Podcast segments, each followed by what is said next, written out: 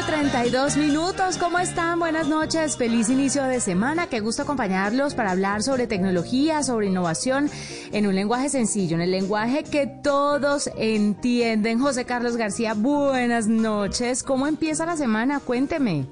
Empieza muy, muy bien, Juanita, muy contento, comenzando aquí en la nube, por supuesto, esperando todas las recomendaciones, todas las aplicaciones, todas las novedades que tenemos para todos ustedes de lo último, lo más importante que está pasando en tecnología. Bueno, José Carlos, mire, empiezo contándole, ya que usted habla de todo lo que pasa con el tema tecnológico, esta información es muy importante para nuestros oyentes porque la Cámara de Comercio de Bogotá está reiniciando este año con las ferias virtuales para la microempresa, de las cuales realizará cinco ediciones durante este año 2021 con el fin de brindar nuevas herramientas para el crecimiento y la proyección de los negocios. La quinta feria virtual se llevará a cabo, apunten por favor, 17 y 18 de febrero en www.ccb .org.co.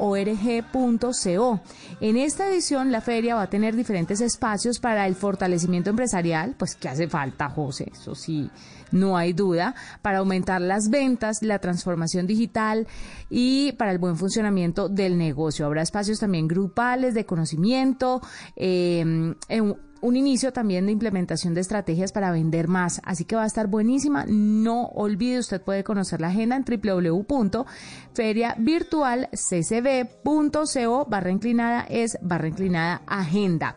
Así que las microempresas podrán acceder a 65 actividades y conferencias y más de 80 asesorías virtuales. Una asesoría de vez en cuando no cae mal y menos cuando estamos entrando como tan de lleno en este mundo digital, ¿no, José? Sin duda, Juanita. Además que hay que decir que el contenido y las asesorías que brinda la Cámara de Comercio es, son bastante, bastante buenas. Se asesoran de gente que sabe muchísimo de este tema. Todo lo que hacen por el emprendimiento digital de los empresarios en Bogotá es realmente muy bueno. Así que yo le voy a parar bolas. Voy a entrar directo a esa, dirección que usted nos acaba de compartir y que por supuesto vamos a tener también en arroba la nube blue.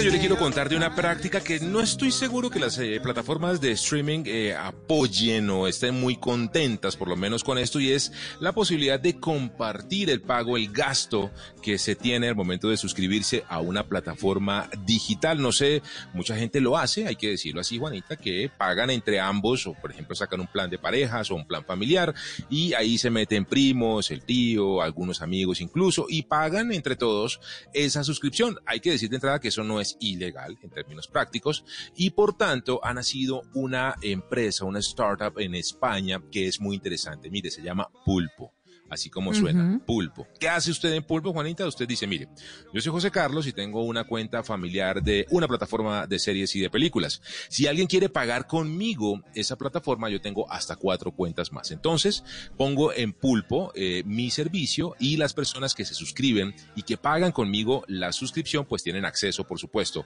a la contraseña y pueden acceder a una de esas cuentas y pagan con su tarjeta de crédito conmigo esa cuenta mensual. De ese modo, modo, Juanita, la gente pues paga, digamos, de manera, yo no digo justa, pero sí eh, consecuente a lo que va a consumir a su única cuenta ese servicio mensual y pues tiene posibilidades, además, Juanita, de tener varios servicios, es decir, lo que se podrían gastar en uno o dos servicios podrían verse representados en muchas más plataformas de música, de series, de películas y de muchos contenidos en streaming. Por ahora, Pulpo, Juanita, funciona específicamente con Disney Plus, con Filming, con HBO, con Movistar Plus, que es el servicio muy famoso y muy potente allí en Europa, Netflix y Spotify.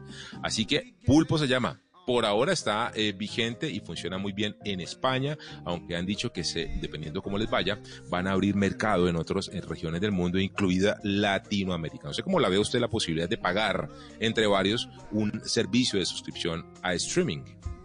Es que, José Carlos, la plata que uno se le está yendo, yo le he contado que me he puesto a hacer el ejercicio de apuntar, ya me he puesto rigurosa, a sentarme y a escribir, bueno, estoy gastando tanto en esto, en esto, en esto, pues déjeme decirle que la cuenta ya va por encima de los 200 mil pesos y, y estaba escandalizada con los 200 mil pesos, ¿no? Ahora estoy que no sé por dónde recortar, pero entre más estoy en el mundo digital, siento que necesito más aplicaciones, más servicios de streaming, entonces, ay, no sé qué voy a hacer, pero está complicado. Pues le quiero contar que hoy vi precisamente un gráfico en el diario La República en donde hacía la cuenta básica de cuánto se gasta un colombiano promedio en plataformas en streaming y eh, da más o menos unos 135 mil pesos. Yo sé que los 200 suyos tienen que ver por encima del promedio porque usted además tiene contenido para el niño, cuentos, aplicaciones para él y demás, que ahí es natural que se suba el precio. No le mienta a la gente, yo no tengo nada pago para mi hijo, no pago nada de pura machucha y me dice, mamá, ¿me pagas el jueguito del home? Y le digo, no, es muy caro, vale cuatro mil pesos. Le digo, no, pero pregúnteme si no le pago 40 mil pesos a una aplicación de edición de, de, fotos. Se las pago, me priva, no puedo estar en este torbellino de gastos digitales. Ese es el tema de poner la tarjeta de crédito, Juanita, cuando uno eh, abre su cuenta en el celular. Así que le hemos preguntado también a la gente en arroba la nube blue esta noche. Oiga, ¿a ustedes eh, les gustaría eh, pagar de manera compartida aplicaciones de streaming? Compartir ese gasto mensual, nos dice Oscar Maladilla, ya lo hago. Ya comparto con mis hermanos el servicio familiar de Deezer. De esa manera pagamos pocos y cada uno, aunque no viven en la casa, tiene la posibilidad de tener música premium además en HD en esa plataforma. Dice eh, John Che que siempre, siempre está conectado con la nube, que también está muy pendiente de poder compartir las cuentas de, bueno, ahí ya mencionan las plataformas específicas de series y de películas y que también lo hace feliz, que no lo ve como algo ilegal y que lo hace exclusivamente con su familia y sus amigos. Lo vamos a estar leyendo, Juanita, toda esta edición de la nube. Cuéntanos, ¿ustedes comparten de algún tipo de gasto con sus familias, con sus amigos, con la novia, para poder disfrutar de más plataformas en streaming, pues vamos a estar leyendo esta noche aquí en la nube. Así es.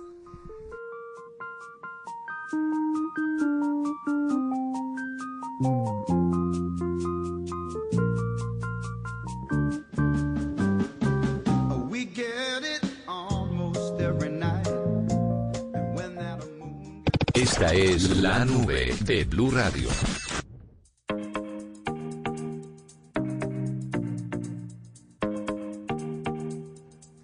Carlos, a esta hora tenemos como invitado a Jairo Sarmiento, él es analista de datos de Property, y es que hay una cosa súper curiosa que está pasando con el tema del análisis de datos, con la pandemia, con la tecnología, y es que usted sabe a dónde encontrar el amor de una forma segura en medio de esta situación que estamos viviendo, José.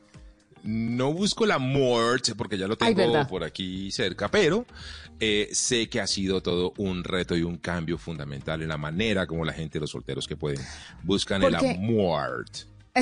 Porque además, José, pues una cosa son las aplicaciones de citas, pero cuando usted tiene que concretar esa, e, el, asunto, tiene que verse, usted sabe cuáles son los sitios bioseguros donde puede ir a buscar ese amor.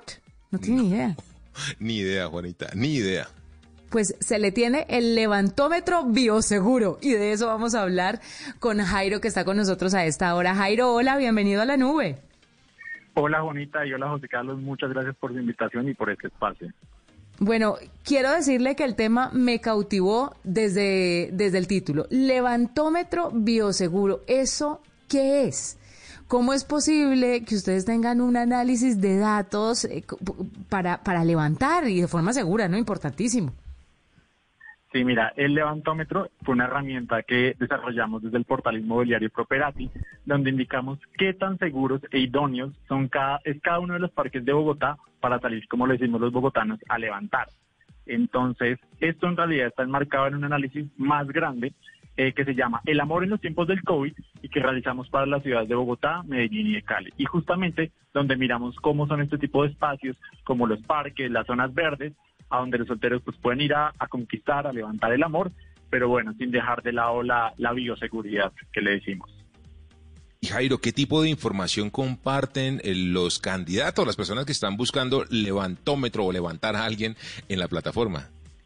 Bueno, muy importante, y es que este levantómetro rankea cada uno de los 5.000 parques que, por ejemplo, hay en Bogotá, de acuerdo a ciertas variables, como el tamaño del parque, la cantidad de solteros que viven alrededor de cada uno de estos parques y sobre todo, y más importante, la cantidad de metros cuadrados de parque que tendría cada soltero. Es decir, eh, tenemos toda esta información para que cada uno la vea, para que cada uno filtre, incluso por localidades o por estratos, para que, bueno, salga el parque de la esquina, camine unos metros más y bueno, eh, pueda buscar el amor, como le decimos acá.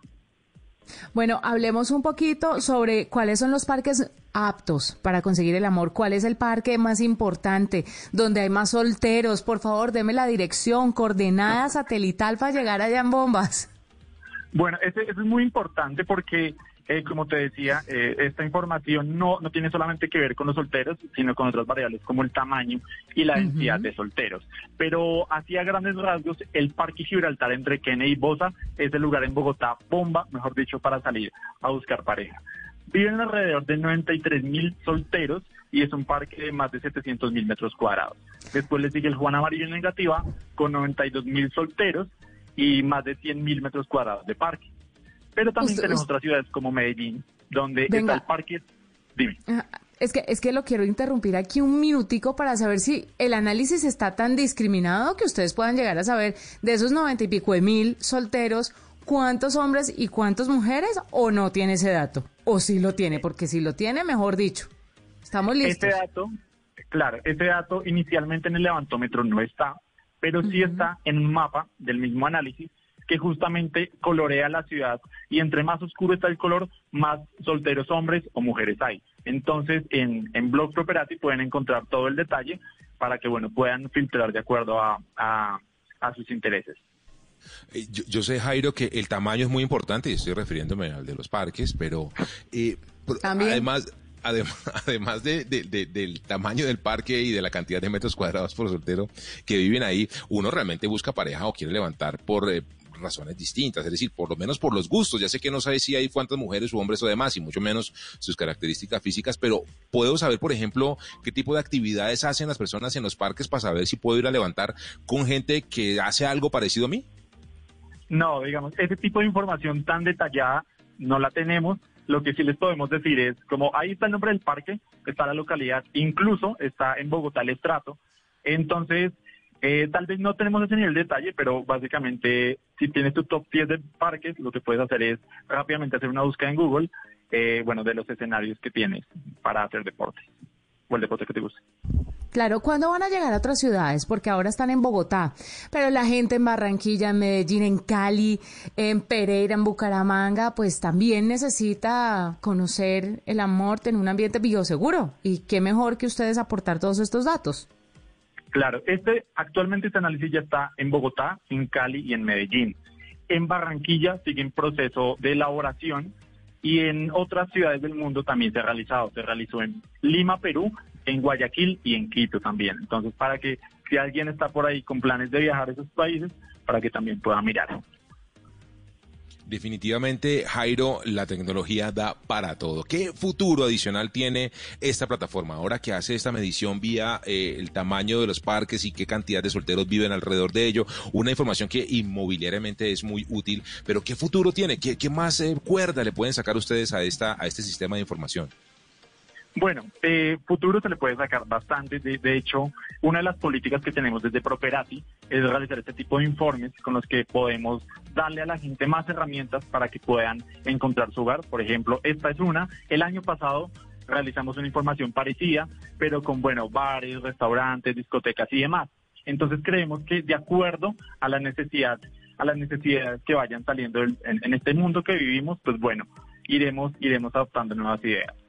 Pues es Jairo Sarmiento, analista de datos de Properati, que nos cuenta un poquito sobre esta, este análisis que se está haciendo de dónde encontrar eh, esa persona a la que de pronto usted, con la que usted quiere compartir esta pandemia, porque es que qué importante es, José Carlos, que uno pueda vivir este momento histórico que la humanidad está atravesando al lado de alguien importante y más conocerlo en un ambiente abierto, bioseguro, bien ventilado. Imagínese, imagínese hasta dónde llega la astucia humana. Es increíble. Eh, eh, increíble además, Juanita, que la plataforma le pueda decir a usted en cuáles parques hay más solteros por metro cuadrado. Ese es un tema bien interesante. La gente lo, siente menor, pero de verdad que es muy importante saber exactamente eso, como usted dice, en un ambiente bioseguro, porque hay parque, hay, eh, digamos, está abierto, no hay posibilidades de contagio, por lo menos no en el primer contacto.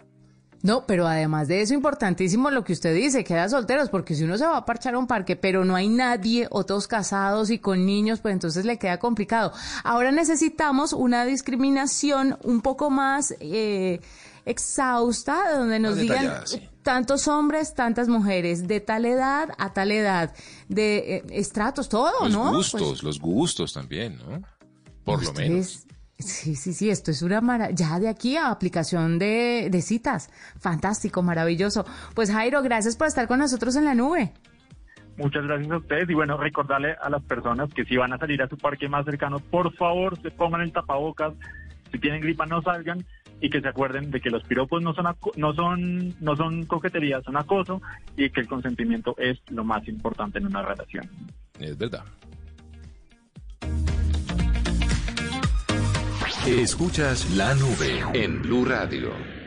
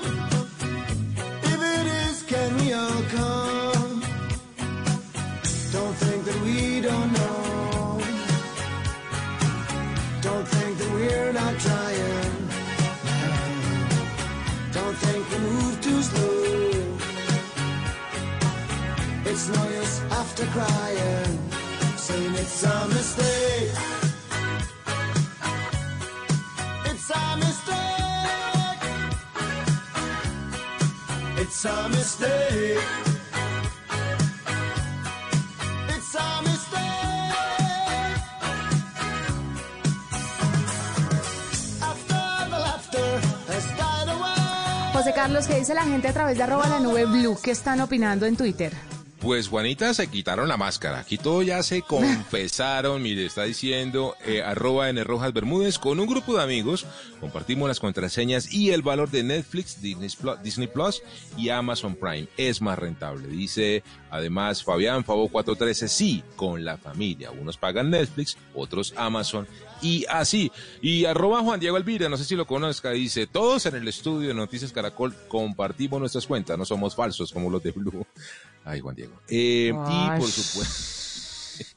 Y eso que somos de la misma familia. Aquí no entre primos a duro. Conociéndolo, está mamando nos gallo con toda seguridad. Y dice también Ramón 20, normal, la clase media no tiene cinco pantallas y los ricos casi no ven televisión a compartir, pero a pagar en socia se destaparon, Juanita. Todo el mundo está confesando que comparte las cuentas, comparte los pagos mes a mes. Pueden seguir opinando a través de arroba la nube blue y les vamos a hablar de Clubhouse que así como usted contó en un principio aquí en la nube se ha vuelto en la red social de moda. Muchos medios de comunicación importantes en el mundo han dicho Twitter, Instagram, Clubhouse está mandando la parada en este momento, pero eh, como también lo habíamos mencionado en la nube, a medida que va creciendo, pues ya ha perdido ese, como ese toque de exclusividad y ya todo el mundo está. Y hay gente que además hace conversatorios todo el día. Yo me pregunto, ¿a qué hora trabajan? ¿A qué hora trabaja? ¿De qué vive su merced? sí, sí, sí, ¿cómo se gana la papita? Mire, impresionante, además porque sigo como, pues conozco a dos específicos y todo el día me llegan notificaciones de que están en una charla, de que están moderando una charla. Y bueno, dijo además Adam Mosseri, que es el, pues la cabeza de Instagram, que le parece muy chévere la red social, eh, pero que le falta como herramientas para los moderadores, ¿no? Que creo que es un poco lo que muchas personas están opinando frente al tema. Y mucha gente cree que necesitan moderadores expertos.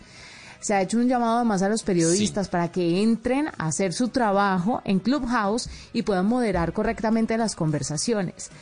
Esto vendrá después, ¿no, José?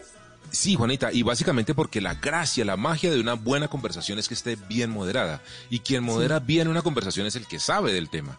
Así, o por lo menos que tiene la capacidad, ese talento de poder darle entrada a la gente, extractar las mejores opiniones del uno, darle la palabra. Recuerde usted que en Clubhouse uno le da la palabra a alguien, lo integra, y cuando uno conoce eh, del tema, sabe quién tiene ese conocimiento, pues hace una mejor conversación y charla. Así que eso es lo más importante. Y también el tema de seguridad, ¿no? Que es un tema que también ya está encima del tema de Clubhouse. Sí, señor porque aparentemente, y dice Clubhouse que va a mejorar su seguridad después de un informe que revela que gobiernos como el chino podrían acceder a conversaciones las redes sociales o servicios nuevos o que no han sido usados masivamente hasta cierto punto tienen este tipo de problemas y es el asunto y las brechas de seguridad. Ya más adelante vamos a hablar de la de Telegram, ¿no? Que muérete, infártate. Todo el mundo creía que era más segura que WhatsApp y, no, cariño.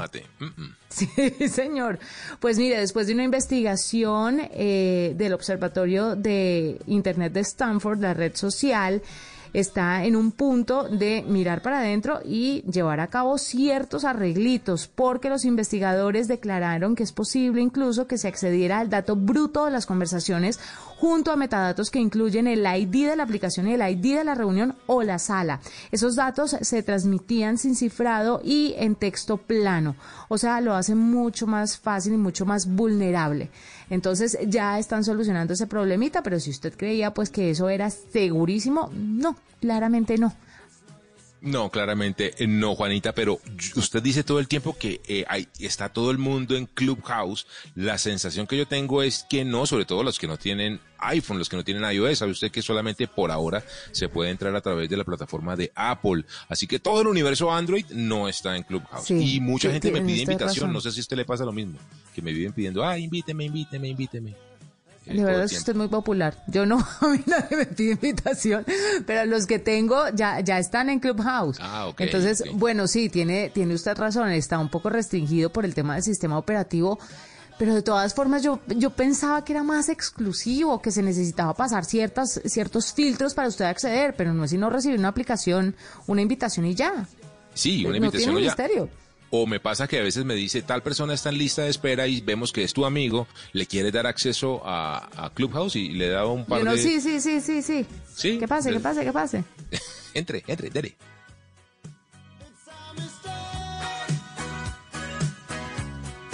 It's a mistake. Y ya que hablamos de seguridad, Juanita, le quiero contar que Chrome, el navegador más popular eh, de Internet, eh, tiene una configuración de seguridad, de comprobación de seguridad que mucha gente no usa y que es bastante útil. Es una funcionalidad que se llama comprobación de seguridad. Está incluida en el navegador y lo que hace básicamente, Juanita, es indicarle primero cómo está su perfil de privacidad y segundo, si las contraseñas que usted tiene almacenadas en el navegador han sido eventualmente vulneradas encuentran por ahí en alguna de esas listas que circulan en la Deep Web. Para entrar a esta funcionalidad, Juanita, es muy sencillo. En la parte superior derecha del navegador de Chrome, en la versión de escritorio, vaya a la configuración y dentro de configuración busque un apartado que dice privacidad y seguridad. Allí va a encontrar un botón azul que se llama comprobación de seguridad. Cuando usted le da clic ahí, Juanita, en comprobación, en comprobar ahora de esta función de comprobación de seguridad, el navegador lo que hace, como le comento, Juanita, es revisar que ninguna de las contraseñas que tiene almacenadas haya sido vulnerada y que todos los sitios web que le solicitan información controlen y protejan correctamente los datos personales que usted entrega a través de las cookies cuando navega en esos portales. Es una comprobación básica, pero hay que decir que es un muy buen primer paso para definir y encontrar que efectivamente al momento de estar usted navegando por las aguas de la web, efectivamente lo está haciendo de la manera más segura posible, gracias a esta comprobación de seguridad que hace el mismo navegador de Chrome. Le repito muy rápidamente la ruta en configuración, privacidad y seguridad y ahí va a encontrar un botón de comprobación de seguridad azul que dice comprobar ahora. Es todo lo que tiene que hacer y listo. Chrome mismo le dice qué tal está su seguridad al navegar. Mire, José Carlos, hoy es lunes, es lunes de hágalo usted mismo y por esa razón W llega para contarnos unos pasos también para sacarle el mayor provecho a la imagen de su televisor. Algo que muchas personas tal vez saben, pero hay otras a las que les cuesta trabajo. Así que aquí está Doble para enseñarnos cómo hacerlo nosotros mismos. Doble, buenas noches, bienvenido a la nube. En la nube, decídase a hacerlo usted mismo.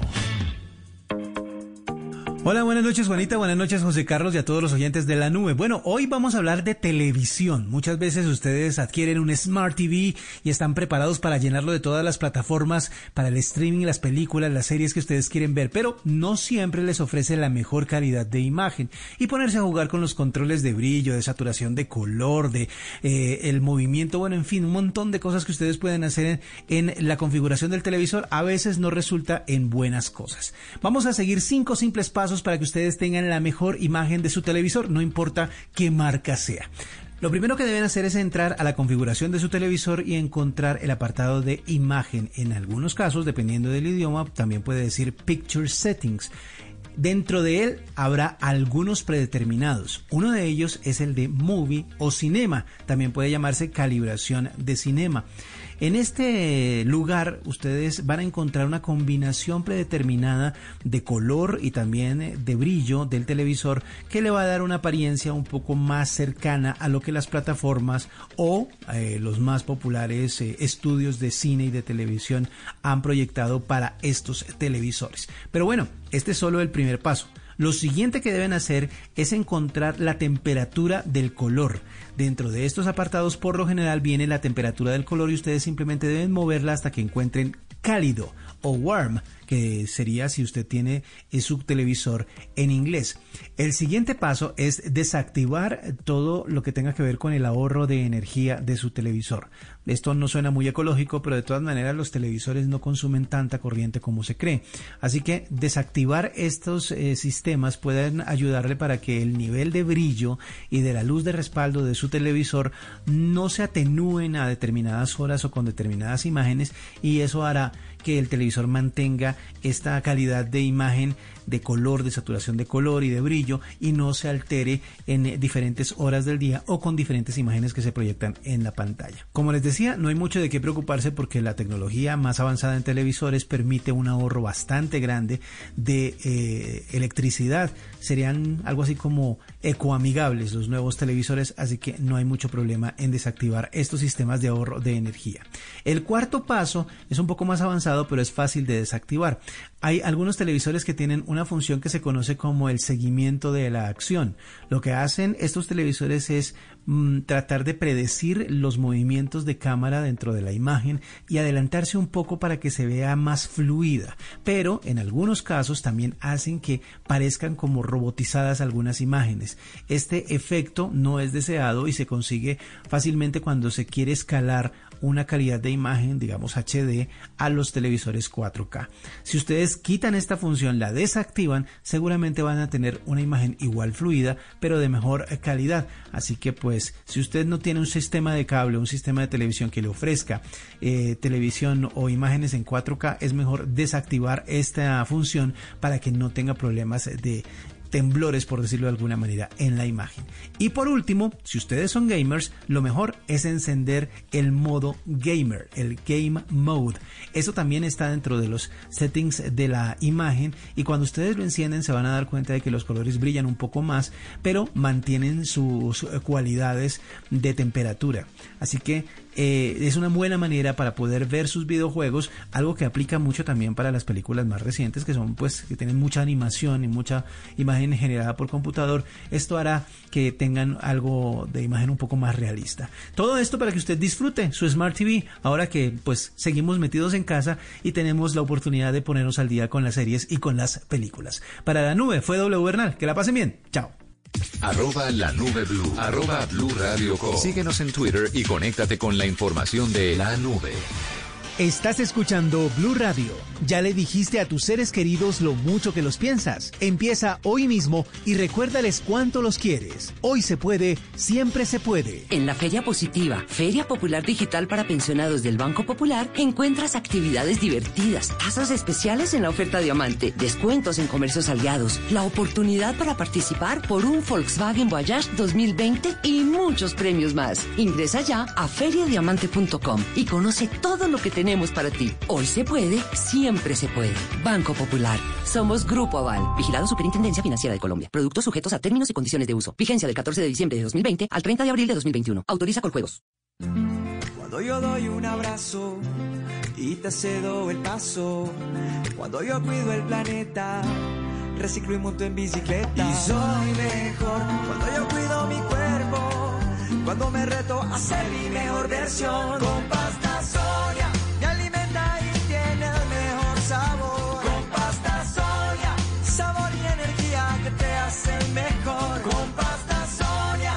Trabajamos pensando en usted. Escuchas la nube en Blue Radio.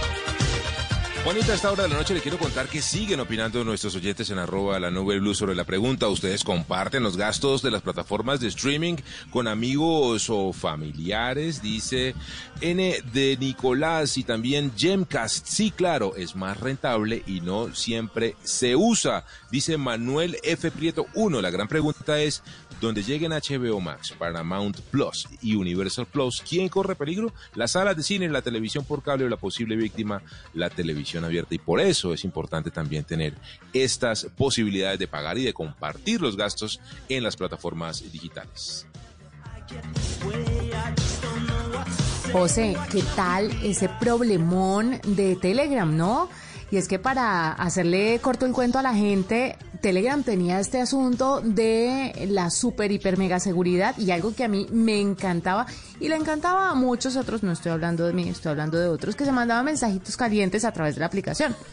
Porque se desaparecían, ¿no? Tenían este modo autodestrucción. Pues resulta que el modo autodestrucción no funcionó y se podía encontrar todos esos mensajitos de audio, de texto o fotos se podían recuperar. Imagínese usted el problema. Además, la gente pensaba que Telegram era, esto, sí no sé si esté confirmado o no, pero lo leí por ahí y dicen que Telegram tiene cifrado de extremo a extremo, pero cuando usted inicia un chat privado y un y un sí, cuando usted utiliza esta opción que no está como por default en la, en la aplicación. Usted tiene que iniciar un chat privado para que la encriptación sea de extremo a extremo. Si no lo hace, cualquiera puede tener acceso incluso la aplicación a esos datos y a lo que usted esté diciendo y eso queda guardado en los servidores de Telegram, que es una aplicación rusa, ¿no? Entonces, eh, no está como tan chévere si usted no inicia el chat privado y la gente no sabía eso. Además, creo que pocos saben cómo iniciarlo. Exactamente, Juanita. Muy pocos sabían cómo iniciar esos chats privados. No vienen por default, como usted comenta. Signal sí tiene prácticamente todas sus comunicaciones, el 100% de sus chats bajo esta funcionalidad o modelo de encriptación que no permite que se filtre y segundo, si son realmente efímeros en el caso de Telegram, como usted dice. Este problema fue detectado específicamente en la versión para Mac. En el diciembre le advirtieron a Telegram que había ese problema. y como que no le pusieron muchas bolas y alcanzaron a contar a algunos hackers y del mundo por ahí oscuro qué estaba pasando. Y por supuesto sorprendió las alarmas Juanita. Entre los usuarios de Telegram que como usted dice estaban muy confiados mandándose fotillos de amor y resulta que posiblemente pudieron haber terminado quién sabe en dónde sus imágenes. Imagínense el peligro, pero bueno, Sigan creyendo en todo lo que les venden, sigan, ustedes sigan nada más, tranquilitos. vale la pena decir, y no estoy defendiendo a Facebook, ni tengo acciones en Facebook, ni me está pagando Facebook, porque es que se han atrevido a preguntarme que si es que Facebook me está pagando. ¿Ah, sí? Pues sí, la gente que está loca. Pero además de eso, eh, Facebook sí tiene su encriptación de extremo a extremo en todos los chats, no tiene los chats privados. Mm, y el, y el tema de, de, la disolución de los mensajes o del, o del borrado de los mensajes no es tan efectiva como la de Telegram. Porque tiene la opción de que se borren los mensajes, pero en un tiempo muy largo. En cambio, Telegram, eso es efectivísimo. Pero bueno, ahí lo tienen. Eso sí están encriptados de extremo a extremo. Hay que recordar, Juanita, que la inscripción de punto a punto de WhatsApp es la misma de Signal. Ellos le compraron y le licenciaron a Signal esa tecnología, por eso es tan segura y no pueden eh, infiltrarse esos mensajes. Es lo que dicen por ahora. Pero usted sabe que tecnología 100% segura, no. Creo que no, no existe. Pero bueno, es un camino para avanzar.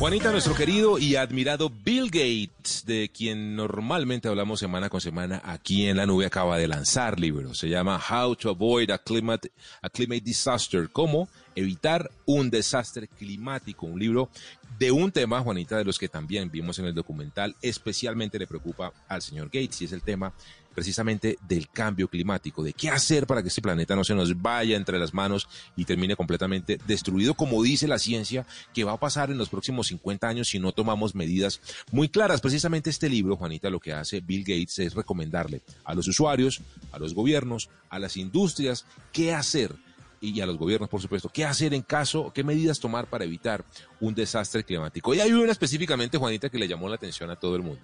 Y tiene que ver con el consumo de carne.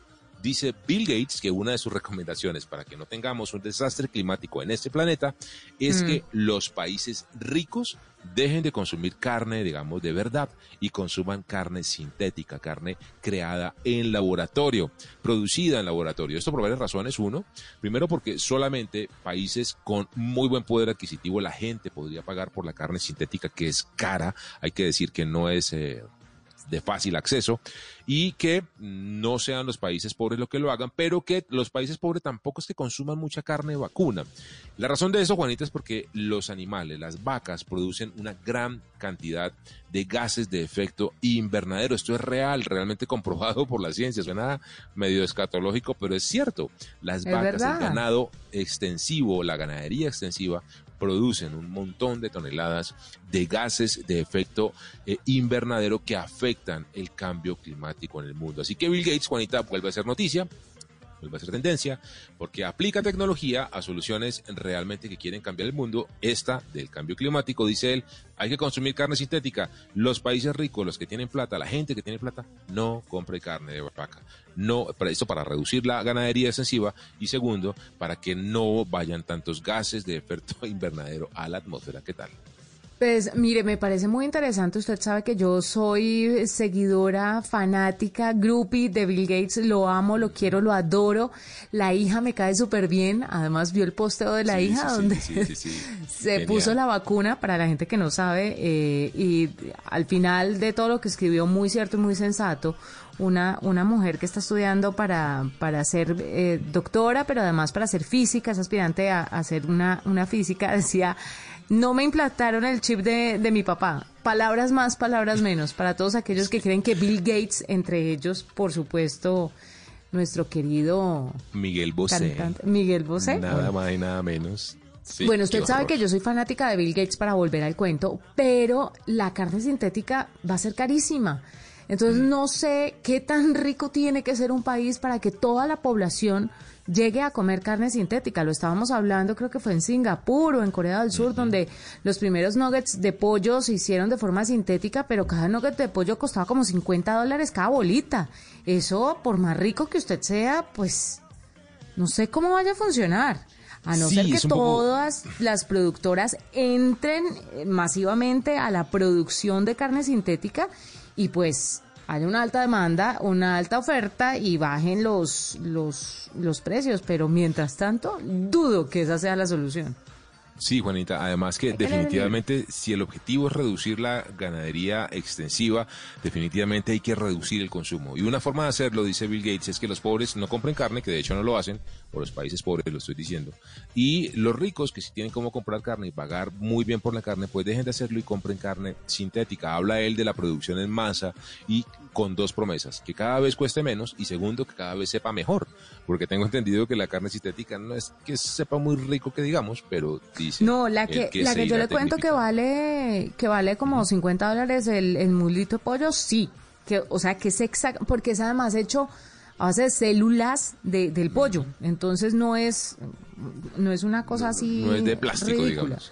Sí, no, no es de plástico, no es una, un tema en 3, eh, impresión 3D, pues sí, pero bueno, en fin, no sabe feo pero eso le quería contar. Ah, el libro que usted está recomendando, Cómo evitar un desastre climático, ustedes lo pueden encontrar en este instante, lo pueden encontrar en Android, se van al Google Play Store y ahí se lo van a encontrar eh, pues en versión digital, por supuesto, en español, 44.900 pesos. Si se va a Books en Apple, en iOS, también lo va a encontrar en inglés y en español, próximamente en italiano y en francés mismo precio, 44.900 pesos, porque a veces la gente dice, sí, pero ¿dónde lo consigo? ¿Ya llegó?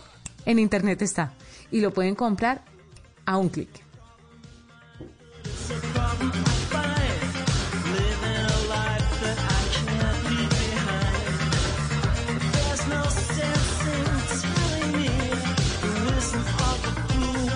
Angélica Cupajita eh, estuvo probando un dispositivo y hoy lunes nos trae los resultados de sus pruebas aquí en la nube.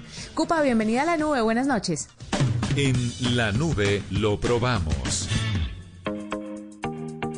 Así es, Juanita, muy buenas noches para usted y para los oyentes. Hoy les traigo el review de la Fujifilm Instant Square Q1, una cámara analógica de formato cuadrado que imprime fotos al instante.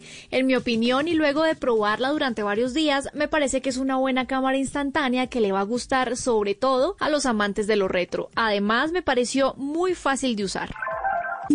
Inicio con el diseño. Es una cámara cuadrada de tamaño grande, pero aunque parece pesada, es muy liviana porque está hecha de plástico.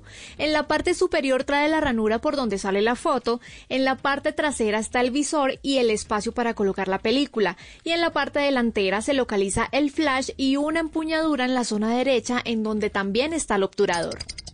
Ahora voy con la usabilidad. Me pareció una cámara muy sencilla de usar desde que se le pone la película o el papel fotográfico hasta que sale la foto. Cuenta con dos modos, el normal y el tipo selfie y se seleccionan dando un giro al objetivo de la cámara y con un giro extra se apaga. Para el modo normal se encuadra la foto mirando desde el visor y para el modo selfie se encuadra la foto con ayuda de un pequeño espejo que trae junto al lente. En este modo es mejor estar a mínimo 30 centímetros de distancia y a máximo a 50 centímetros para que quede mejor enfocada la foto. En cuanto al resultado, considero que fue bueno. Las fotos van quedando mejor en la medida en la que se aprenda a usar y aprovechar los escenarios. Como siempre con cualquier cámara será mejor el resultado en buenas condiciones de luz. Además, esta Fujifilm Instant Square viene con exposición automática, una función que permite que la cámara detecte automáticamente el nivel de luz ambiente al obturar. En cuanto a la definición de las fotos, creo que depende también mucho de la luz y del equilibrio que se tenga con las manos. Algunas no salieron tan definidas como yo esperaba, pero otras salieron perfectas. Algo con lo que creo deben tener cuidado quienes quieran usar esta cámara es que puede que se les escape el dedo al obturador mientras usan el modo selfie y se tomen la foto sin estar listos para ella. En general, Juanita y oyentes, me pareció una cámara instantánea, primero, muy bonita y segundo, lo mejor de ella en mi concepto es que es muy fácil de manejar. Yo creo que le puede gustar mucho a quienes les atrae lo retro y quieran tener fotos físicas para el recuerdo. Esta es la nube de Blue Radio.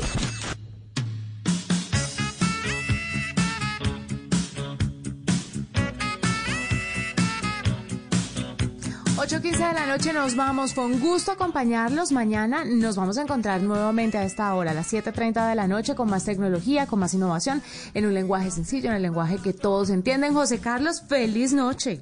Feliz noche, Juanita. Chao a todos.